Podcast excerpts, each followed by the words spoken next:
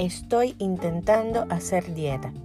Intento cuidarme la boca, que es la entrada más directa de todos los pecados. Todo lo que es rico es malo y engorda.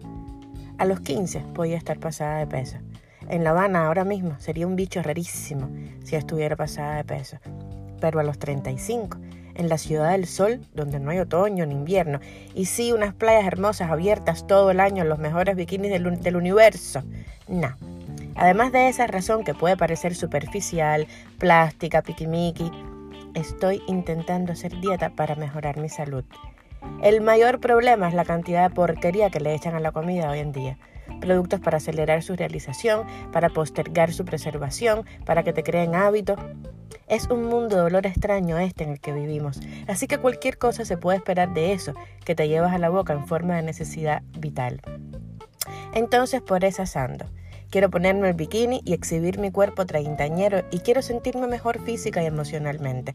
Por aquello de somos lo que comemos. Si yo soy lo que como. Bueno, ahí lo dejo, que es muy temprano para andar buscando símiles y metáforas que no me depriman.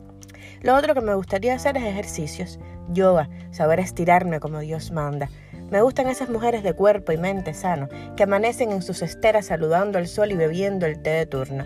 Esas que sudan las toxinas de, de los malos sueños y las pesadillas antes de arrastrarlas con ellas todo el día.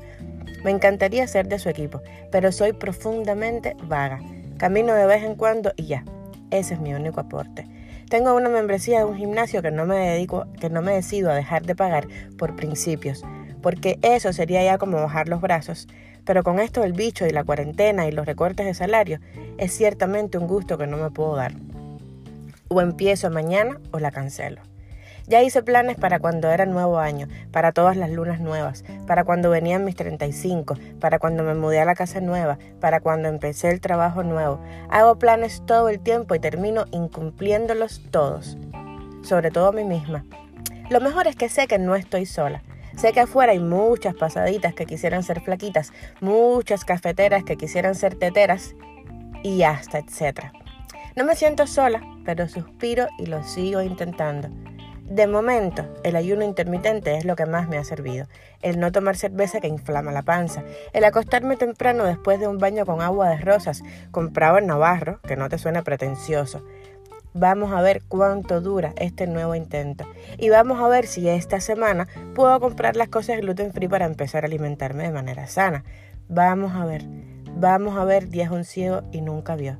Pero yo uso espejuelos y donde hay espejuelos hay esperanzas. Se les quiere, porque sí.